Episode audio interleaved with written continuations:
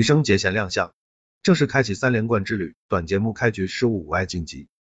正在进行的北京冬奥会花样滑冰男子单人滑短节目比赛，日本名将、赛事两连金选手羽生结弦第二十一位登场。他的短节目音乐选用的是《影子与回旋随想曲》，尽管漏掉了整套动作一开始的后内结环四周跳，但是随后的动作比较稳定。后外点冰四周接后外点冰三周跳更是完美呈现，最终他拿到了四十八点零七分的技术动作分，四十七点零八分的节目内容分，短节目总成绩九十五点一五分，进入到自由滑比赛。根据赛程安排，男单自由滑的比赛将于二月十日九时三十分进行，届时首都体育馆将要见证花样滑冰个人项目本届冬奥会的首金诞生。